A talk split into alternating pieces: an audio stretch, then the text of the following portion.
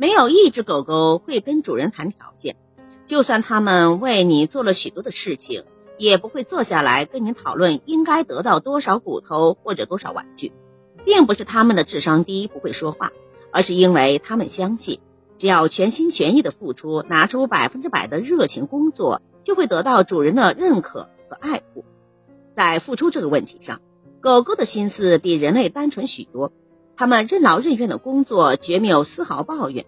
就算付出后得到的只是几个窝头，也依然不会减少对工作的热情。而人类就不同了。一些人还没有付出，就已经在想回报；刚到一家公司，还没有做出任何成绩，就算着年底可以拿到多少分红。如果得到的没有预期的多，就会心生不满，跳槽走人。尽管很多企业的老板一再给员工灌输要看长远利益，不要看短期的利益这种思想。但绝大部分员工仍然只以拿到薪水作为衡量工作价值的表示。这种思想虽然有急功近利的这种行为，却并无不当之处。尤其在经济社会中，金钱是衡量一个人能力与价值的重要标准。然而，你若将此标准看得异常重要，那么很容易感到自己为企业付出的努力与所得的薪水不成正比。我们常常能听到自己上一代人的抱怨：“我辛辛苦苦干了一辈子，拿到的报酬却这么少。”曾经我们在听到这样的话时不屑一顾，甚至产生不理解的想法，认为他们只是将眼光盯在了工资上，看不到更多的东西、理想、前途。然而，不知道从什么时候起，我们也加入了这个行列。没有曾经的壮志，也没有美好的梦想，一切只向前看。凡是以金钱为衡量的标准，拿多少钱做多少事儿，甚至想方设法的去少干一项工作，少干一个小时的活。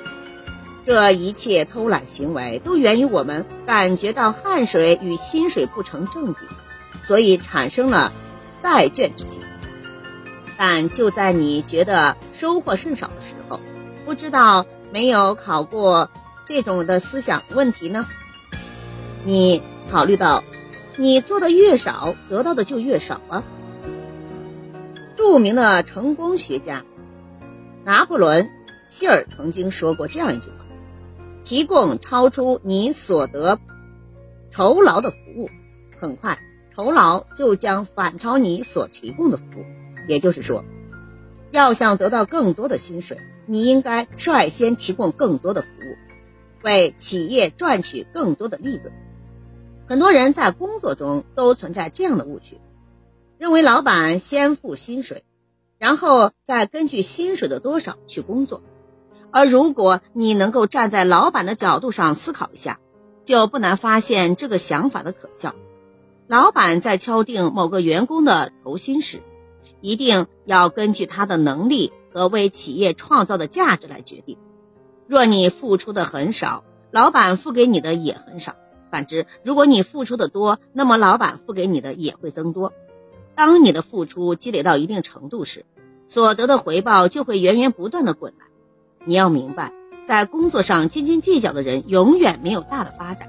一个终日将目光放在解决温饱问题的人，他所生所得的一些东西，仅是温饱而已。